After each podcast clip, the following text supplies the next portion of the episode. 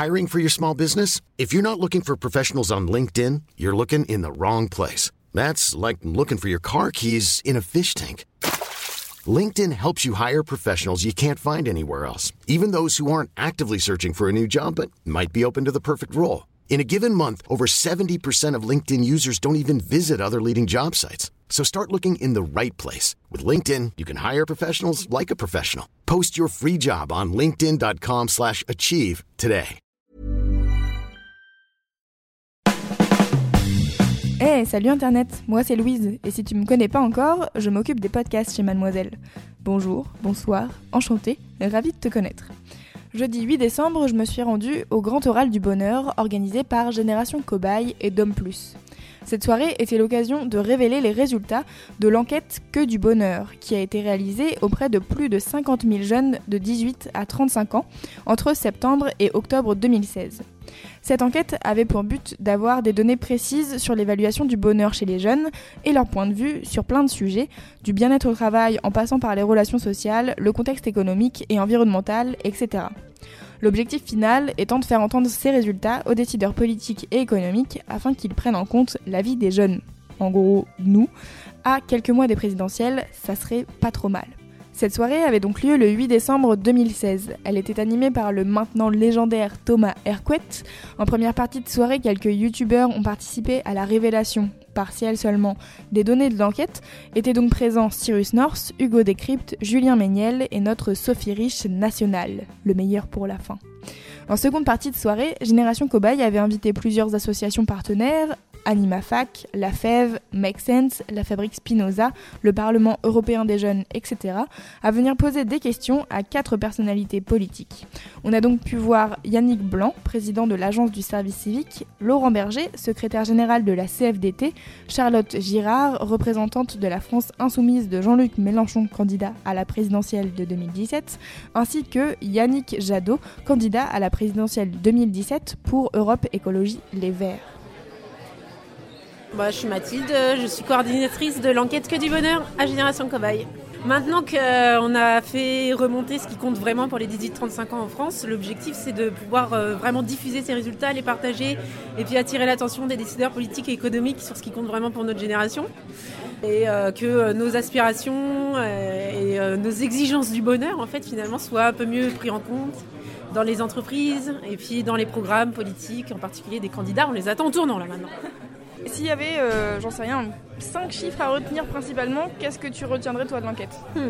bah, Que 82% des jeunes euh, se disent heureux, euh, que pour eux, ce bonheur, il dépend essentiellement d'eux, puisque 80% disent il ne tient qu'à moi d'être heureux qui sont quand même assez critiques du contexte sociétal dans lequel ils évoluent, puisque 75% par exemple n'ont pas confiance dans l'avenir de la France. Donc il y a pas mal de critiques qui sont formulées euh, par les jeunes vis-à-vis du, contexte extérieur, mais euh, ils ne restent pas passifs. Et donc là, peut-être quatrième chiffre, 83% ont envie euh, de s'investir pour construire la société de demain, dont 55% qui ne savent pas vraiment comment.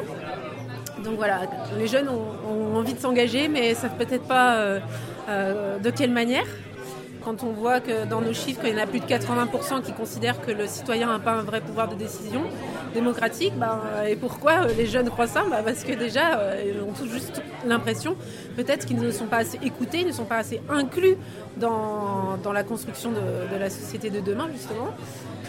Il y a une statistique dont on n'a pas parlé encore ce soir et qui sera dévoilée plutôt demain du coup, mais il y a 97%, 97% des jeunes qui euh, considèrent que c'est primordial d'agir euh, personnellement à son échelle pour réduire son impact sur l'environnement et les hommes avec un grand H.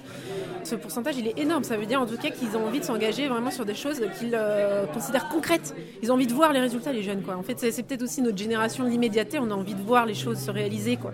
Et donc, du coup, l'engagement des jeunes, il est moins dans les institutions traditionnelles, peut-être, ou des modes d'action plus, traditionnels comme le syndicalisme ou le politique, mais peut-être davantage euh, à travers les associations.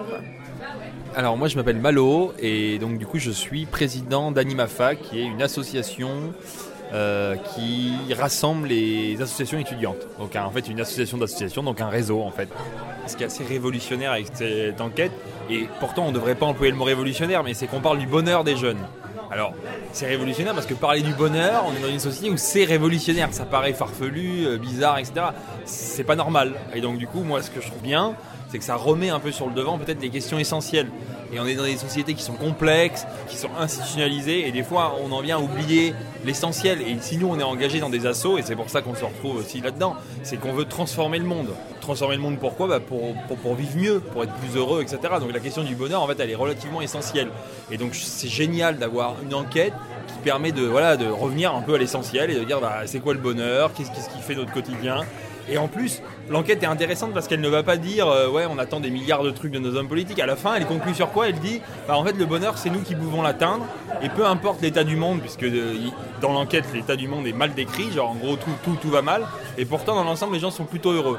Donc en plus, l'enquête, elle, va, elle vient même pas au service d'un discours ou de ce que veulent les associations. C'est pas du lobbying ni rien du tout. Elle dit juste la réalité des choses. Elle dit bah, certes, on est heureux, on est optimiste, mais comment on fait pour capter cet optimiste et construire une société qui est meilleure euh, maintenant. Quoi. Et donc, on, a tous un, intérêt, associatif, pas associatif, perdu, chômeur, chercheur d'emploi, travailleur, à se saisir de ce genre d'enquête pour tirer le débat vers des choses qui nous font tous aller vers le haut et pas baisser comme on le voit actuellement avec les débats politiques. Je m'appelle Céline, j'ai 23 ans et euh, je suis vice-présidente du Parlement européen des jeunes France. Bonsoir, donc moi c'est Clément, j'ai 24 ans et je suis euh, trésorier du Parlement européen des jeunes France. Qu'est-ce que le Parlement européen des jeunes France Alors c'est une asso avec un nom qui fait flipper quand on l'entend pour la première fois, mais en fait c'est fun.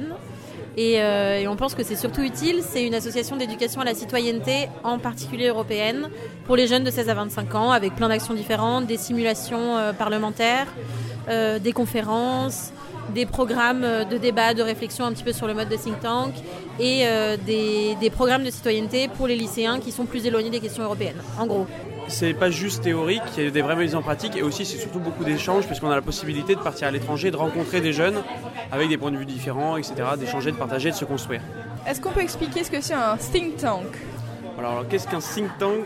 Euh, Donc je dirais que c'est une sorte de, commission ou plusieurs commissions de réflexion sur des, euh, sujets qui euh, sont amenés à donc, faire des propositions et participer à, la citoyenneté euh, de, de par leur expertise. Qu'est-ce que vous faisiez là ce soir? Vous étiez intervenant pour euh, les questions avec les dirigeants politiques et économiques. Pourquoi c'était important pour vous d'être là ce soir déjà? Je pense que c'était important pour nous déjà en tant que partenaire de Génération Cobaye pour montrer qu'on soutient vraiment le travail qu'ils ont fait, que leur enquête c'était un projet incroyable. C'est euh, enfin quelque chose qui donne la parole aux jeunes sur euh, des choses un peu plus positives que les questions sécuritaires et euh, la crise. Et, et c'était aussi une opportunité importante pour nous pour interpeller des décideurs de profils variés sur des questions qui nous semblaient essentielles. Pour le PEJ France, le Parlement européen des jeunes, c'était la place des assos dans, l'éducation nationale et comment on travaille avec l'école. Et la question de l'égalité au sein de l'école, c'est des choses qui marquent et qui devraient faire partie du débat. Vous, vous faites partie des gens qui sont euh, actifs euh, pour la citoyenneté. Qu'est-ce que serait votre conseil euh, aux gens qui font partie des 55% qui ne savent pas comment devenir actifs dans la société actuelle? Je pense qu'on en a vu certains exemples ce soir. Donc il y avait, je pense particulièrement au service civique. Comme l'avait dit le jeune homme qui a, qui a parlé et qui est intervenu, lui il est arrivé là par hasard. Mais néanmoins, c'est vraiment une forme d'engagement euh, au service euh, de la société qui permet de rencontrer euh, plein de personnes différentes et de, donc de se rendre utile et de se sentir utile et, d'avancer et donc de, de s'impliquer dans la vie de la société. Après, je pense qu'il ne faut pas non plus tomber dans une sacralisation de l'engagement, de se dire qu'il n'y a qu'une seule forme d'engagement et qu'il faut absolument être hyper investi dans une asso, faire des trucs incroyables, changer le monde, etc. Et, et c'est justement la force de plein d'initiatives qui sont hyper variées, qui peuvent être hyper locales, euh, très réduites, mais euh, qui leur tiennent à cœur. Euh, et, un sentiment de participer à quelque chose de plus global sans forcément avoir besoin de faire des trucs de ouf. Et, c'est peut-être ça aussi la solution pour les 55% qui ne savent pas trop quoi faire. Il n'y a pas de schéma prédéfini, il y a plein de possibilités différentes et on n'a pas besoin de, de, faire du bénévolat 50 heures dans une asso pour être engagé. Quoi. Oh, mais qui vois-je? Sophie Riche Eh, coucou Ça va? Bah, ça va super. J'ai passé une super soirée. J'ai passé une super soirée ici, donc c'est top. Donc, euh, depuis combien de temps tu connais Génération Cobaye? Euh, je connais Génération Cobaye. En fait, la première fois que j'en ai entendu parler, c'était Cyrielle qui me pitchait l'association. J'étais genre waouh, trop bien.